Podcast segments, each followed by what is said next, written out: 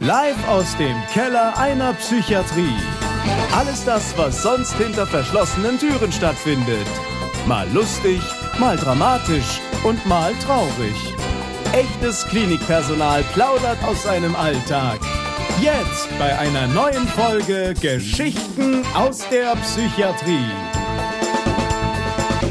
Hallo zusammen, äh, ich freue mich sehr, äh, euch wieder begrüßen zu dürfen zu einer neuen Folge Geschichten aus der Psychiatrie. Ich habe wie immer meinen kleinen Disclaimer und auch zu natürlich zu der ersten Folge meinen kleinen Disclaimer vorbereitet und deswegen vorab für euch alle zur Info. Wir achten akribisch auf den Datenschutz, um unsere Patienten zu schützen. Der Podcast ist nur zur Information, zum Entertainment und für den kleinen Voyeuristen in uns. Nicht nur um einen Einblick in unsere Arbeit zu bekommen, sondern auch um eine Lanze für unseren Beruf zu brechen und um Vorteile abzubauen, die aktuell immer noch zu großen Teilen in der Gesellschaft vorhanden sind. Wir werden situativ hier und da vielleicht mal lachen müssen oder uns inadäquat ausdrücken. Das soll weder despektierlich noch herabwürdigend sein. Vielmehr ist das auch eine vorherrschende Art, mit solch speziellen Themen umzugehen. Wer sich mehr dafür interessiert, lese mal unter dem Stichpunkt Comic Relief nach. Und nun kommen wir zu unserem heutigen Gast. Und so wie es immer ist, habe ich natürlich was zu trinken vorbereitet für unseren Gast. Habe jetzt hier auch so Oh, zwei Filz. nette Filzdingers Filzmatten.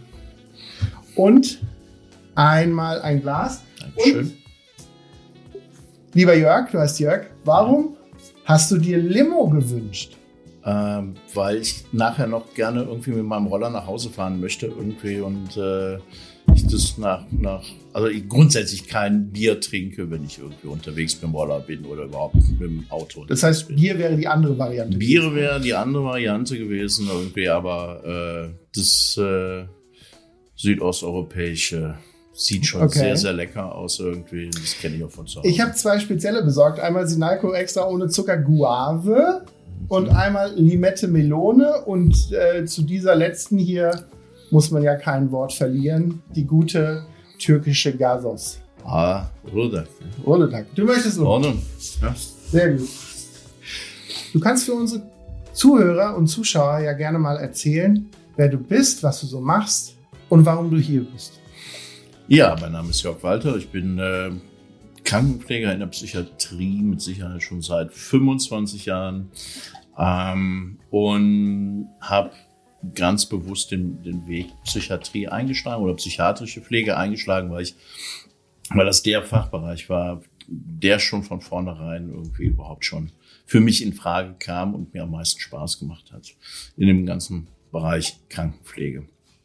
Ähm, von Haus aus bin ich eigentlich früher Elektriker respektive Elektroniker gewesen, habe auch mal versucht, ein bisschen zu studieren in die Richtung, Richtung Ingenieurswesen, äh, bin dann aber letztendlich irgendwie bei der psychiatrischen Krankenpflege hängen geblieben und muss sagen, jetzt nach bestimmt fast 25 Jahren, äh, würde ich jetzt immer noch so entscheiden. Okay. Es ist ja so, dass auch eigentlich gar nicht so viele in die Psychiatrie wollen, die von der Pflege, ähm, die aus der Pflegeausbildung kommen. Ne?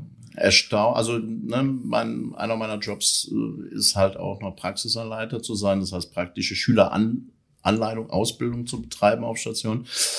Und ich bin immer wieder erstaunt, weil die Schüler im Einsatz selber ganz oft recht motiviert wirken und sagen, oh, wie toll, und es ist ja was ganz anderes als in der Somatik und ne, eigentlich auch ein Stück weit viel entspannter. Ähm, das ist aber im Vergleich zu den Bewerbungszahlen, finde ich, irgendwie recht mau. Ne? Mhm. Also da kommen nachher viel weniger Bewerbungen rein, als man vorher dann gedacht hat. Aber ne, die Begeisterung im Einsatz selber ist eigentlich immer relativ hoch. Gerade weil es auch was ganz anderes ist, Ist, als genau. die ganze Zeit Wasch, Waschstraße, wie wir so schön sagen. Waschstraße zu machen, irgendwie, ne, Förderband, also das, äh, ja, psychiatrische Pflege bietet halt irgendwie auch noch mehr Bereiche mit dem Menschen selber äh, in Kontakt zu treten, außer mit Handschuhen und Waschlampen. Mhm. Oder halt äh, ne, Verbandswechsel, ohne jetzt irgendwie die Arbeit der anderen Kollegen irgendwie da in der Somatik herabzuwürdigen. Irgendwie. Da Mhm. hat jeder seine Vorlieben, hat jeder irgendwie seinen Bereich. Irgendwie. Bei mir ist es so gewesen, ich, für mich war es nie eine Option gewesen. Ne? Äh, das auch vor der Ausbildung selber habe ich schon sozialpsychiatrisch gearbeitet äh, und und das war einfach mein Ding immer. Hm. Deswegen. Ja, ich finde es immer gut, dass wir halt, wie ich immer so schön sage, so ganzheitliche Pflege machen. Ne?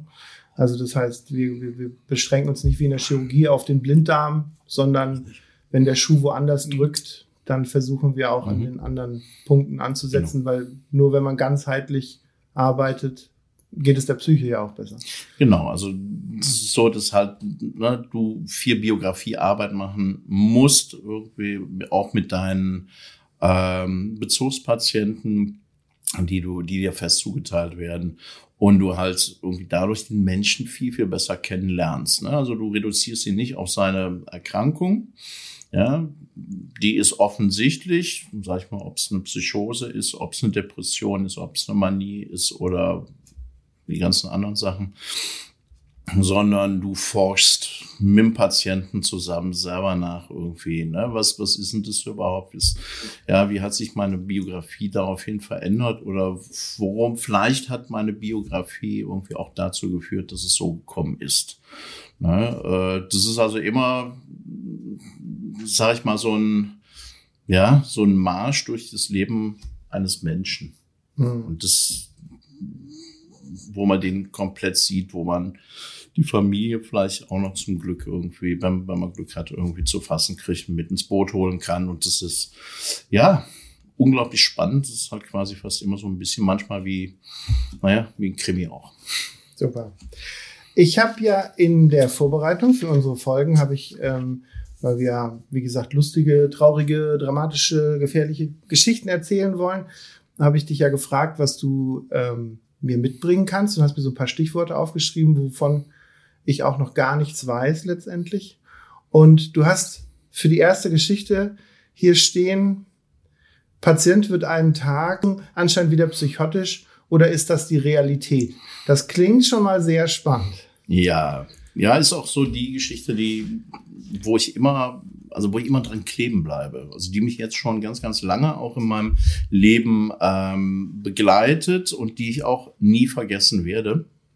Das hat folgendes äh, dass ein junger Mensch, der halt in einer, na, mit einer psychotischen, wahnhaft psychotischen Erkrankung behandelt wurde, der am, zu Anfang der Behandlung auch noch sehr, sehr krank war, darunter sehr gelitten hat, mit äh, auch so in seinem Warnsystem quasi so, so, einen Fußballverein mit einbezogen hat irgendwie und der von uns aber auch relativ erfolgreich behandelt wurde. Also mit Erfolg heißt dann letztendlich irgendwie dieses wahnhaft psychotische, hat sich zurückgebildet, äh, war dann auch wieder in der Lage, äh, normal am Leben teilzunehmen, ohne sich jetzt damit irgendwie zu beeinsch also Einschränkungen zu haben.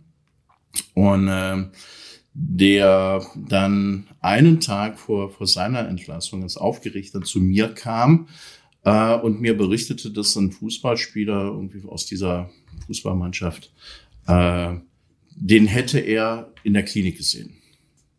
Den Fußballspieler? Den Fußballspieler. Ja, wo bei mir dann die Alarmglocken angingen, die damals noch vorhandenen Nackenhaare sich sträubten und ich sagte, oh nee. ne? Also das geht doch jetzt nicht schon wieder von vorne los. Warum? Wo ist der Auslöser? Was, was ist da passiert? Mhm. Ja, also er war auch felsenfest davon überzeugt, äh, den, den Menschen gesehen zu haben. Und ähm, ja, da bin ich dann auch so ein bisschen, ich sag mal, panisch geworden.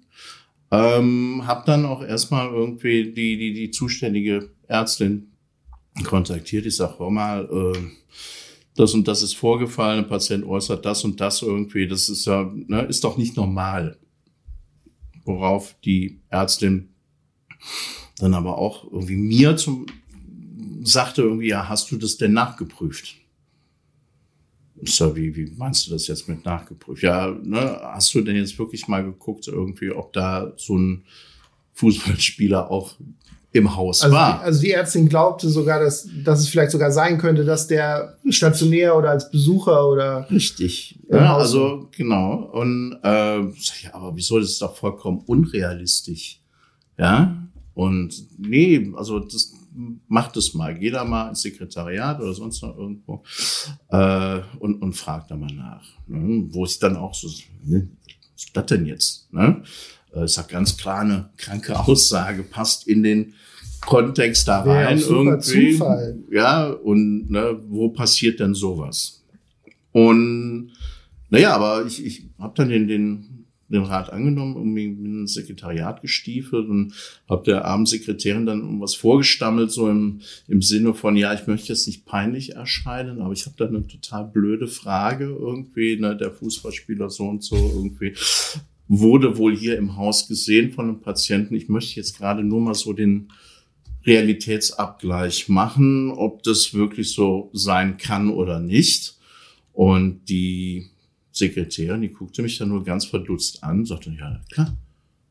Der war, war eben da gewesen irgendwie. Ne? Der, da ging um da. die und die und die Geschichte irgendwie. Und, Okay. und dann ist mir halt alles aus dem Gesicht gefallen, so, ja, äh.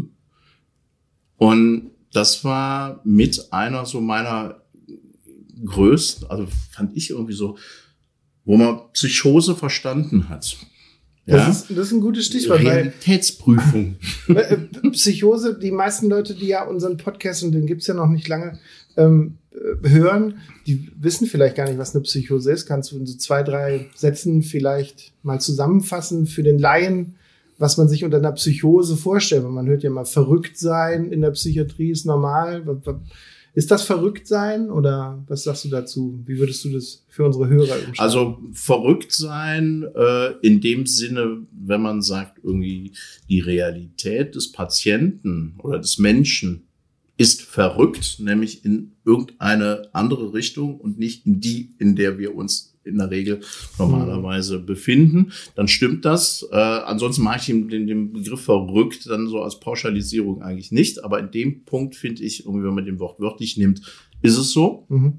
Also Patienten, die halt ähm, durch, ähm, sag ich mal, eine ganz einfach eine Stoffwechselstörung in bestimmten Teilen des Gehirns irgendwie, äh, die dann halt quasi Wahnideen bekommen, Wahneinfälle bekommen, also vollkommen mh, unrealistische Dinge denken und davon auch überzeugt sind. Ne? Also jetzt da auch, äh, wie bei meinem Patienten damals irgendwie, der überzeugt war, auch in der akuten Phase seiner Erkrankung, dass er da mit Spielern einer Mannschaft kommuniziert, die, äh, wo aber da wirklich nichts war. Ja. okay. Ähm, das hat man durch, durch, durch, durch äh, Fremdanamnese irgendwie auch rausgekriegt. Ähm, und genau, die halt davon Stock und Stein überzeugt sind, das ist so irgendwie, auch wenn es für uns komplett unrealistisch klingt, auch nicht überzeugend ist, nicht verrückt werden kann, äh, ne, vom, vom Standpunkt her. Äh, und bis hin halt wirklich zu schweren, schweren Symptomen der Schizophrenie, die halt wirklich mit Halluzinationen einhergehen. Optischen in der Regel. Stimmen hören ist ganz, ganz, ganz verbreitet. Äh, kann aber auch das Riechen betreffen, das Schmecken betreffen, den Tasten, Hautsinn irgendwie. Also bist du eher ausgegangen davon, dass es eine optische Halluzination war und der den da vermutet hat, aber der da eigentlich Ja. gar nicht gelaufen wäre, was er aber dann Realität tatsächlich. Genau, was Ah. dann letztendlich irgendwie der Realität auch so entsprach, was mich dann unglaublich, äh, unglaublich, sag ich mal, erleichtert hat. Und ähm, auch nachher zum Patienten hin, habe dann gesagt, ja, tut mir leid, dass ich ihm da nicht geglaubt habe irgendwie, aber das war für mich in dem Moment so unrealistisch gewesen, dass ich es erstmal nicht glauben konnte. Und das dann Ja. am Tag der Entlassung, ne? Der hat sich kaputt gelacht irgendwie, äh, sagte, ja, Walter, so kann es gehen. und äh, da, also da habe ich gemerkt, irgendwie, Junge, Junge, äh, du musst wirklich aufpassen, ne, was du machst, irgendwie, sondern du musst wirklich gucken, äh, prüf die Dinge nach. Ja, irgendwie, wenn es nachprüfbar ist, prüf's nach. Also das, äh, wie gesagt, die Geschichte, die ist wirklich auch schon lange her, irgendwie, aber die nehme ich immer noch, die, die wird, hat sich bei mir eingebrannt, die werde ich ja nie wieder los. Sehr gut. Dann würde ich sagen, bevor wir zur nächsten Geschichte kommen, äh, schenken wir uns noch einen Uludag ein. Die Leute hören ganz kurz ein bisschen Musik. Und äh, dann sind wir sofort wieder da. Ja.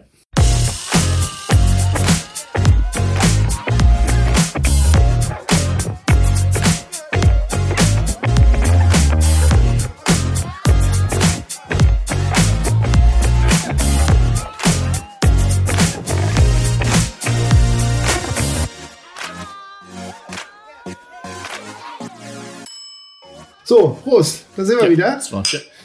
Man assoziiert doch sofort mit äh, Ulu immer wieder äh, einen frischen Döner auf der Hand. ja. Ja, äh, coole Geschichte mit dem Fußball auf jeden Fall. Und jetzt äh, kommen wir zu der nächsten. Da bin ich ganz gespannt. Äh, du hast so geschrieben, Telefonseelsorge im Nachtdienst, unzählige Anrufe von betrunkenen oder psychotischen Menschen. Ja, ähm, das war so auch zu meinen Zeiten noch irgendwie, wo ich auf der Geschützenstation gearbeitet habe.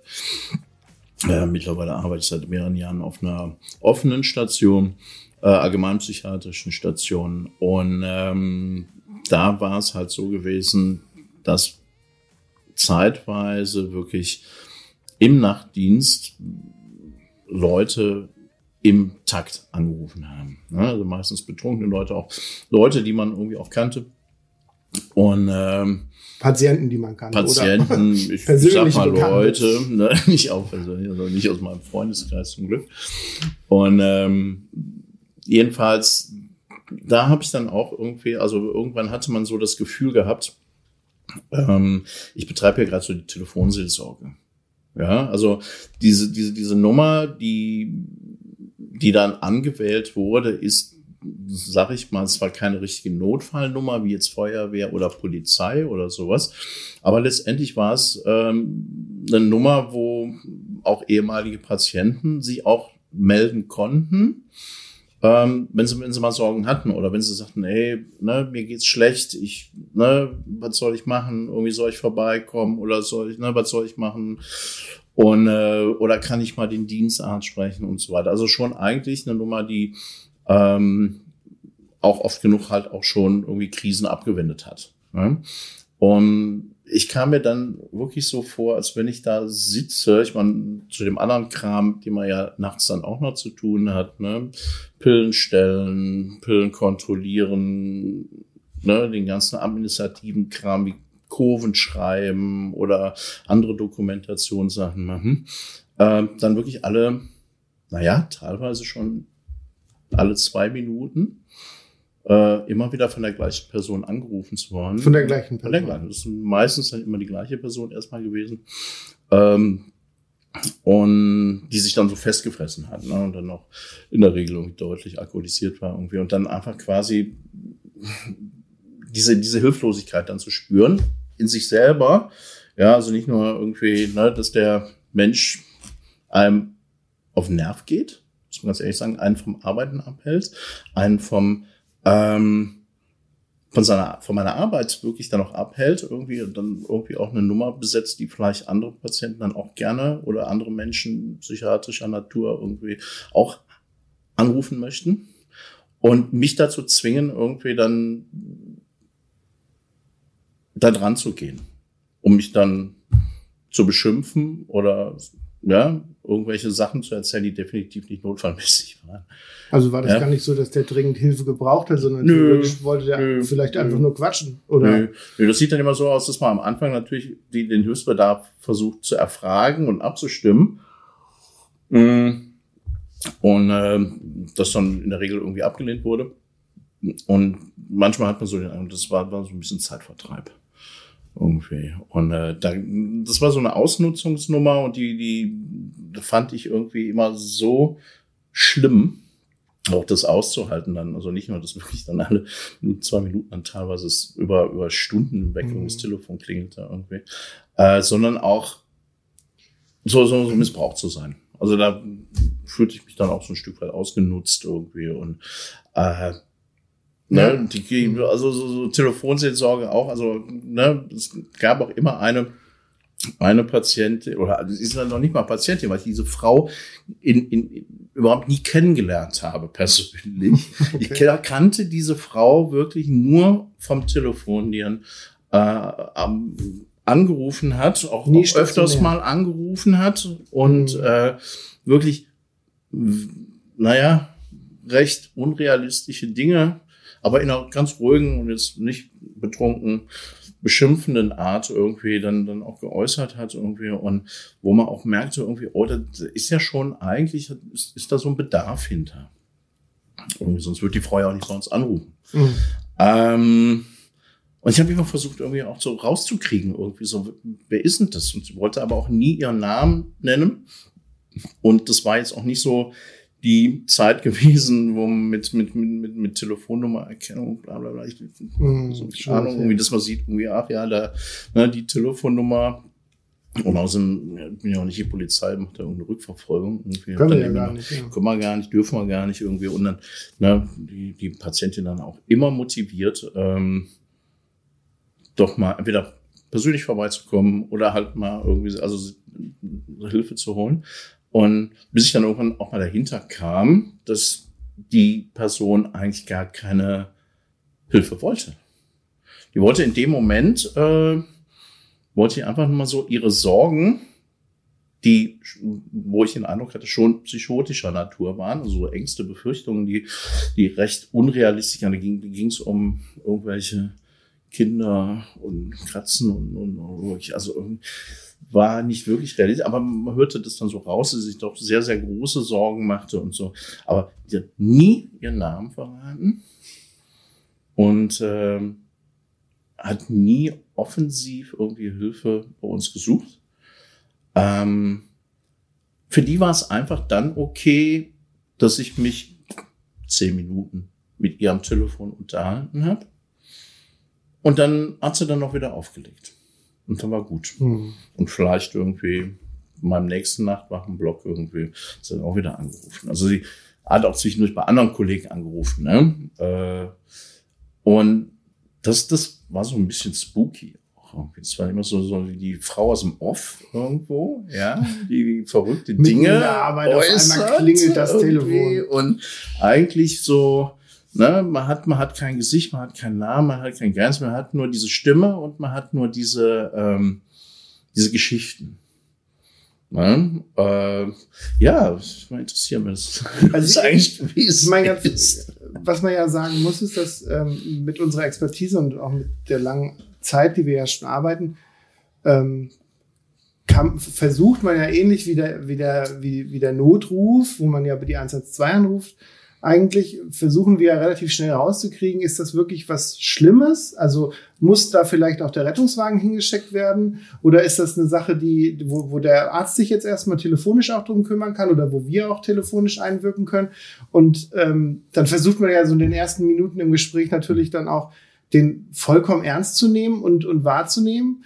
Und wenn dann aber wirklich irgendwie zum gefühlt hundertsten Mal das Telefon klingelt und er dann einfach nur von seinem Meerschweinchen erzählt oder sagt, dass, dass er heute nicht so schlafen kann und dass es ihm auch nicht so gut ginge und aber wenn man dann sagt, ja, brauchen Sie wirklich Hilfe, dass dann aber auch ganz schnell erkennbar ist, der braucht gar nicht jetzt akute Hilfe, dann, dann ähm, muss man da auch. Und deswegen, das finde ich immer auch immer sehr gut oder auch sehr wichtig, dass man da auch so auf seine eigene Psychohygiene geht und sagt, du, ganz ehrlich, ich habe jetzt gerade echt keine Zeit dafür und scheinbar haben sie keine akute Not.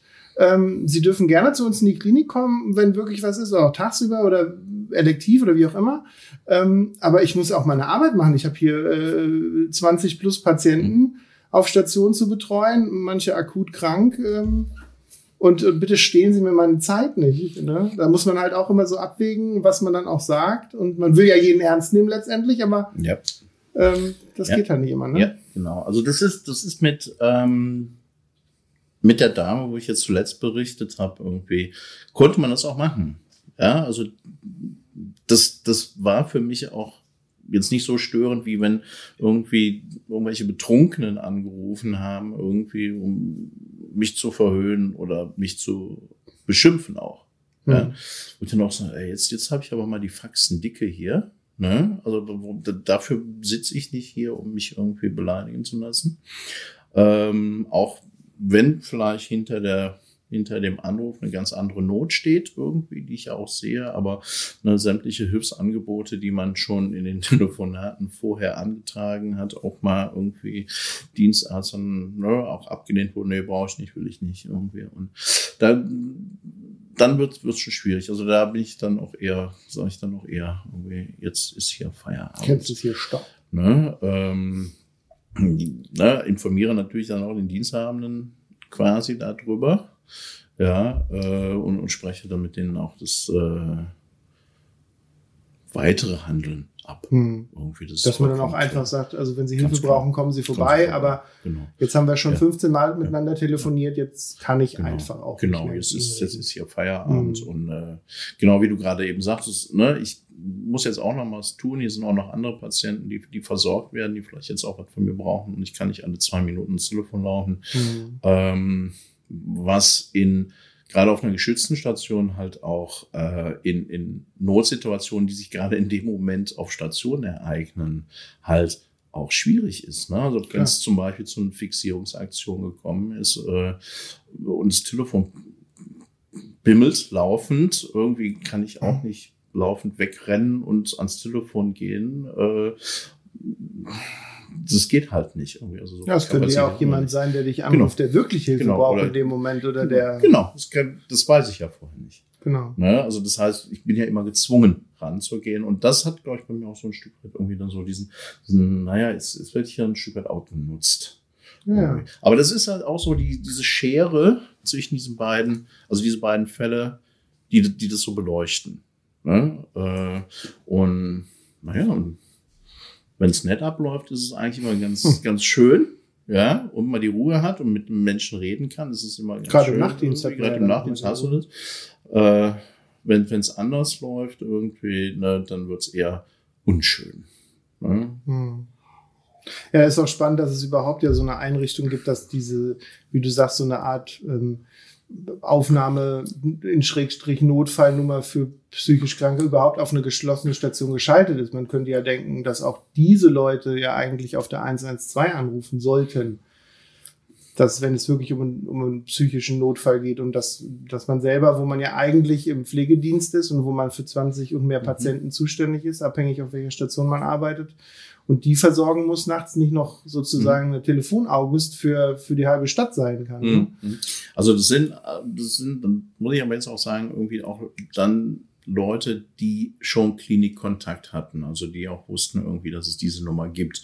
Äh, ich denke mal, der Bürger hier in dieser Stadt irgendwie, der vielleicht noch nie was mit der Psychiatrie irgendwie zu tun hatte, wird diese Nummer jetzt auch so nicht kennen. Bis auf die Frau, die du noch nicht kennengelernt hattest und die immer angerufen hat, wo auch immer die die Diese- Nummer her hat. diese- Genau, woher auch immer die die Nummer hatte, keine Ahnung. Irgendwie, ich, wie gesagt, ich weiß ihren Namen nicht. Ich kenne nur ihre Stimme und kenne ihre Geschichten und ähm, und wo ich aber da ganz ehrlich sage, mit der habe ich immer ganz gerne telefoniert. Sehr gut. Ja, dann würde ich sagen, wir schenken uns noch was nach und dann äh, hören wir uns gleich wieder mit der spannenden dritten Geschichte und gehen in die finale Kurve sozusagen. mit Sicherheit. Vielen Dank.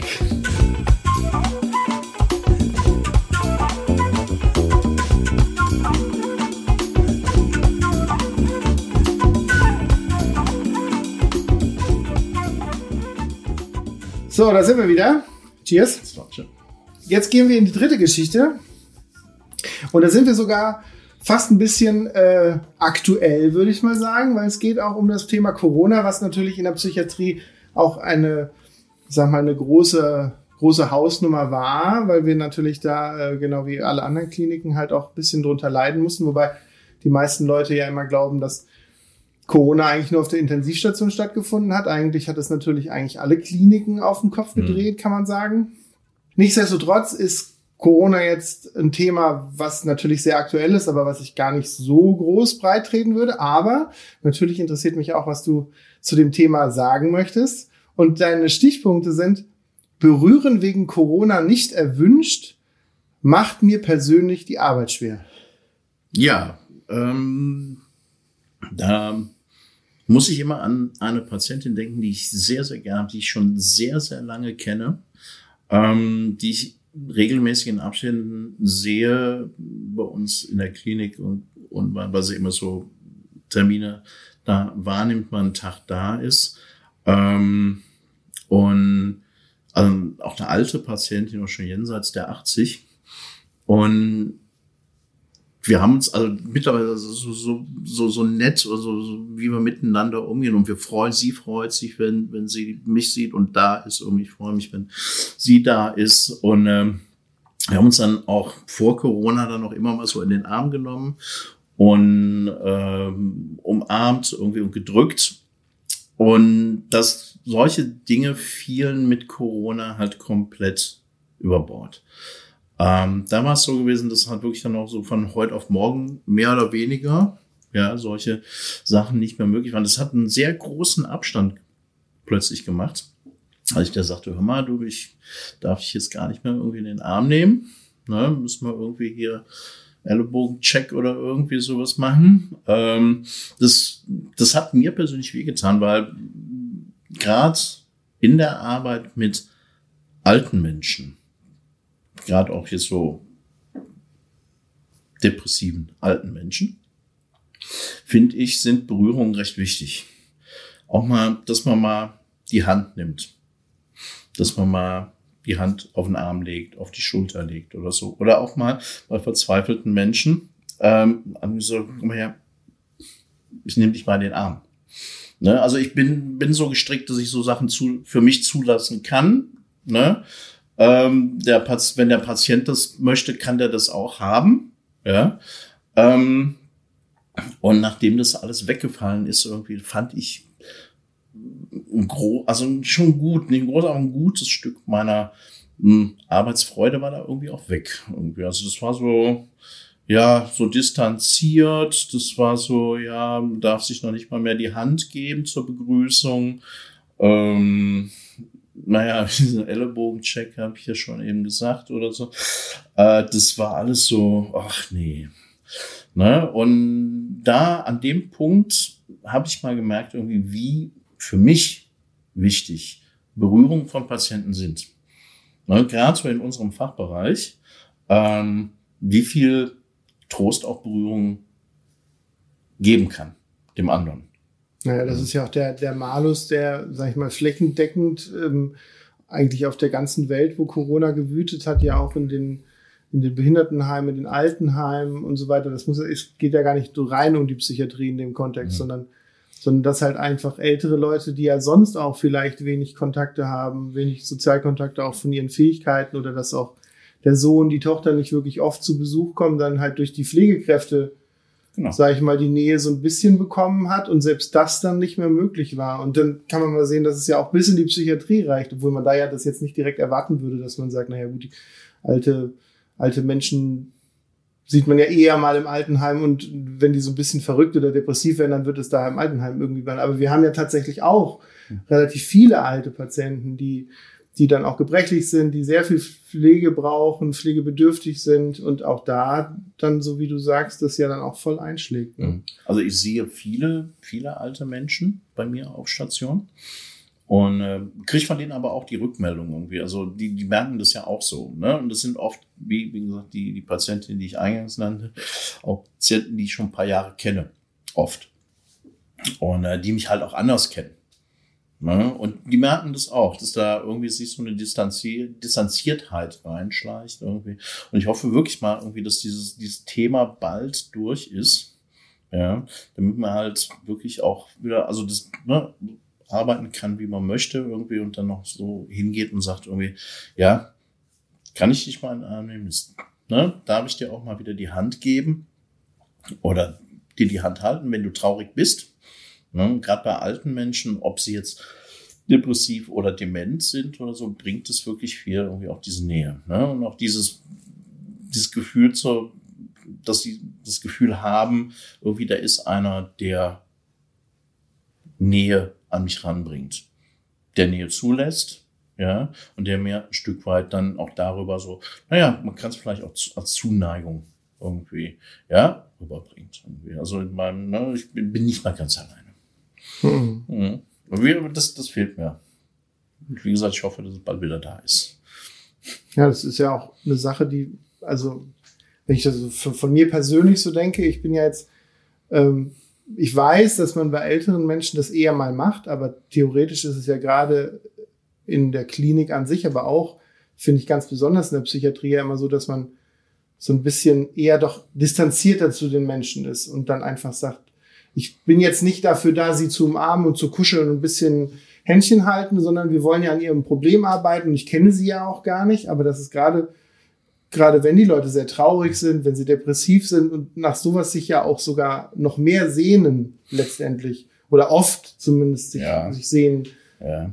Also es ist, es ist nicht so, dass ich jetzt irgendwie die ganzen Kollegen aufrufen möchte, jetzt hier eine Kuschelparty mit meinem Patienten oder mit ihrem Patienten. Machen wir eine Fortbildung dann. Ja, wir machen eine Kuschelfortbildung oder so da draußen. Irgendwie nein, nee, dann, nee, darum geht es. Das soll jeder für sich selber, also jede Pflegekraft für sich selber äh, bestimmen können sollen auch und jeder Patient auch. Natürlich irgendwie, das ist das Thema Psychiatrie ja auch. Distanz, Nähe, Modulation. Wie, ne, äh, wie, wie moduliere ich das für mich? Wie, wie viel lasse ich auch vom Patienten zu? Zu, wie viel lässt der Patient von mir zu, nehme ich das wahr, ja, mhm. was der quasi an, an, an, an Nähe zulässt. Ja, ist es der ne, kumpelhafte Schlag mal auf die Schulter irgendwie, na, gut geklappt oder sowas, ne, wo sich viele auch drüber freuen. Äh, oder ist es halt wirklich so dieses in Momenten der Trauer oder halt ne, der, der, der depressiven Verzweiflung und Hoffnungslosigkeit mal die Hand nehmen und sagen so, ne, ich bin aber auch noch hier, ja, mhm. und sie sind jetzt nicht ganz alleine hier. Ja, ja, man muss ja auch immer sehen, wie viel man selber auch will. Manchmal genau. ist es ja auch so, dass, dass Leute dann auch Nähe einfordern und auch so sehr konkret auch Nähe einfordern von, von jetzt will ich ihnen aber mal einen Kuss auf die Backe geben, wo man dann als selber auch sagen kann, also ja. das geht nicht. Ne? Also das ist ja auch eine Grenze, wo, mhm wo dann ganz klar überschritten wird. Ne? Genau, also das, das lernt man dann halt letztendlich auch ne, mit, mit all den Jahren Arbeit, irgendwie, wo man seine eigenen Grenzen zieht und wie man andere Grenzen auch versucht wahrzunehmen oder überhaupt wahrnehmen kann.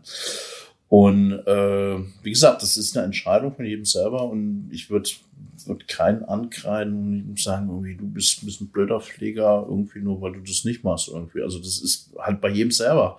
Ja, anders vielleicht kann da was besser irgendwie oder sonst was. Also es sind alle gute Pflegekräfte ne? und jeder hat so seine Schwer Schwerpunkte oder so seine Spezialsachen irgendwie und ne? äh, damit kann er besser und so weiter. Das ist ja auch das, was Psychiatrie so unglaublich interessant macht.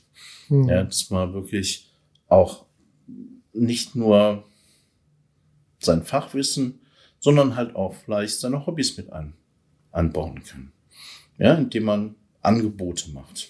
Ja, du bist ja, Angebote oder sonst. Bist ja auch aktiv, hast du mir erzählt und habe ich ja auch schon aktiv gesehen, zum Beispiel mit Musiktherapie, dass genau. du Gitarrenabende machst mit den genau. Leuten, singst genau. und was ja jetzt einfach zur Abwechslung, aber auch zur Motivation, zur Aktivierung, gerade bei depressiven Patienten ja echt auch Gold wert ist. Ne? Genau, und auch halt irgendwie zur ne, Un also Unruhebekämpfung. Ne? Also Patienten, die klagen über massive innere Unruhe und wenn die eine Stunde gesungen haben, haben viele Patienten schon zu mir gesagt, irgendwie, äh, ich weiß nicht, was passiert ist, aber die Unruhe ist weg, ist gerade weg.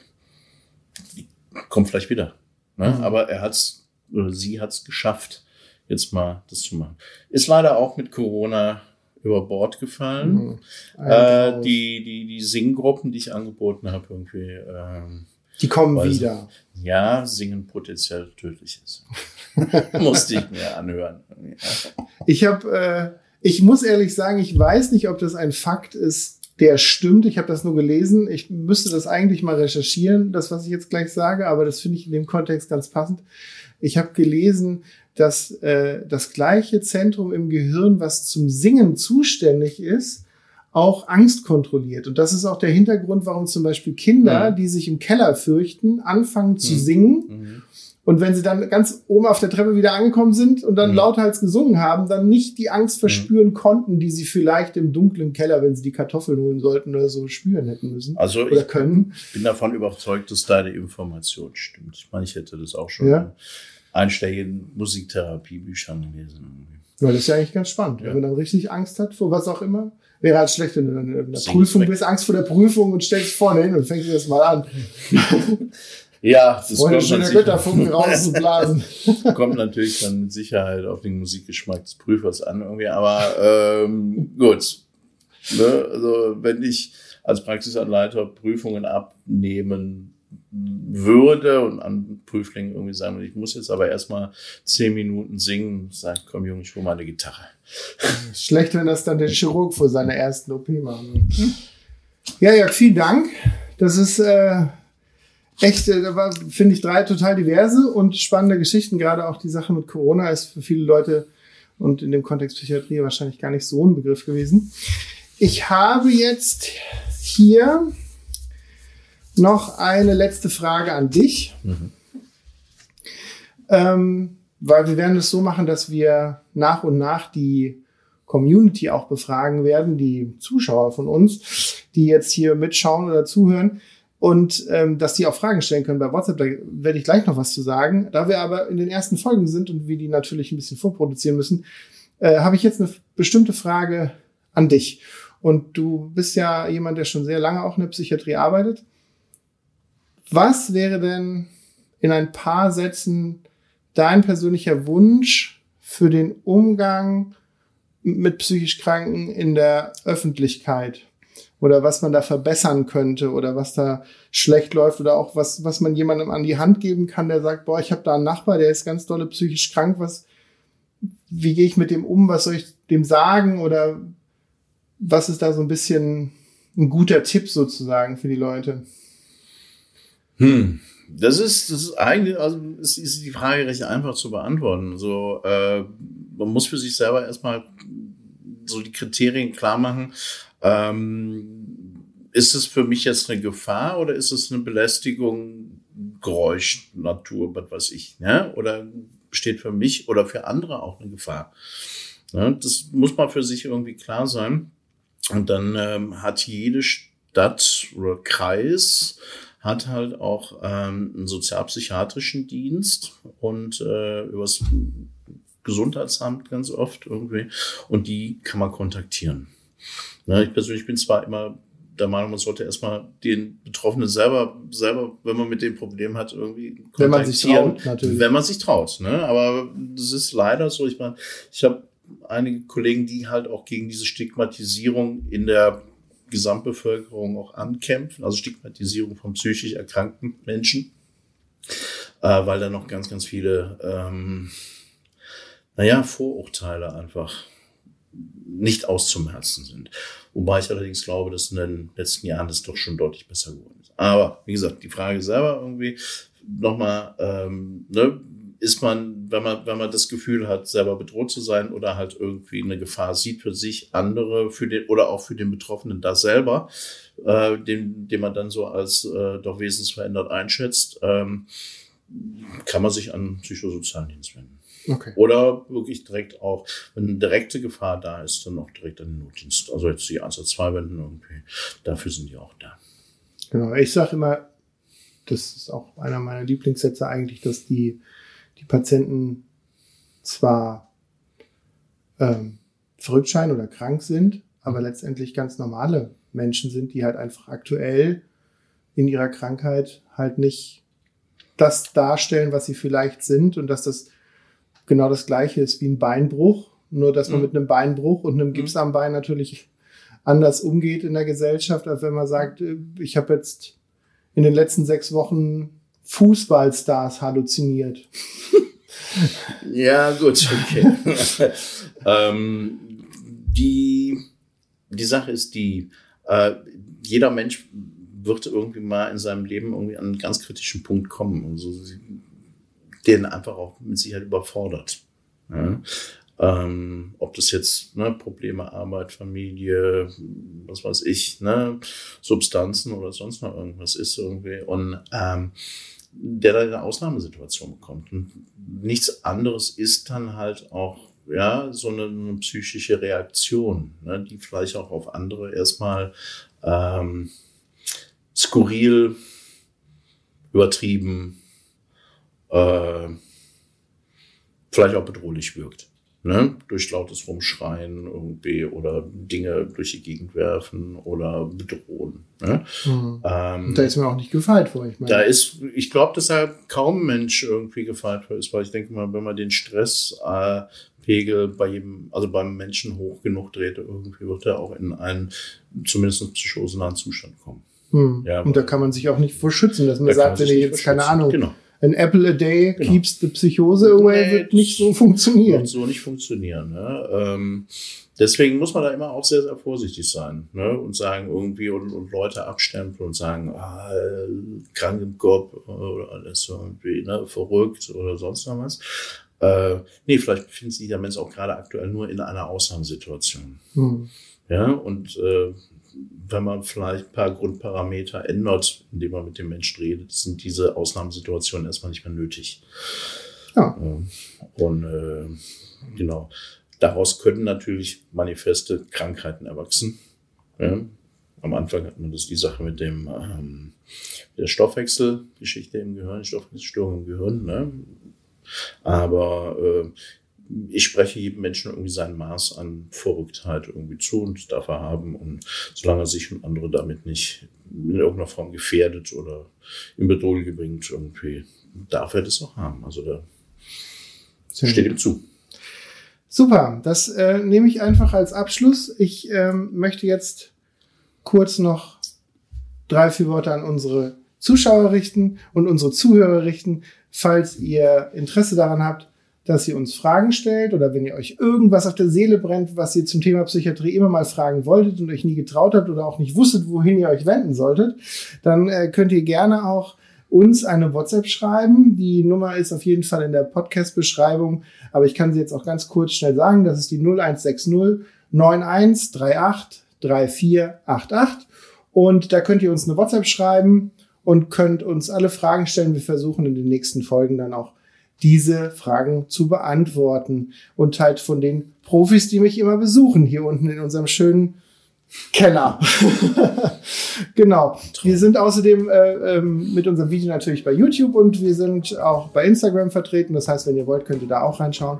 Und ansonsten würde ich sagen, Jörg, vielen, vielen Dank. Es hat mir großen Spaß gemacht. Mir auch. Ich äh, fand die Geschichten sehr, sehr gut und spannend und da waren noch einige Dinge dabei, die ich so noch nicht ganz gehört habe.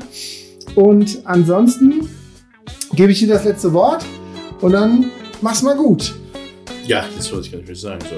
Ich habe ich hab eigentlich normalerweise nie das letzte Wort. Dann sagen wir einfach Tschüss. Tschüss.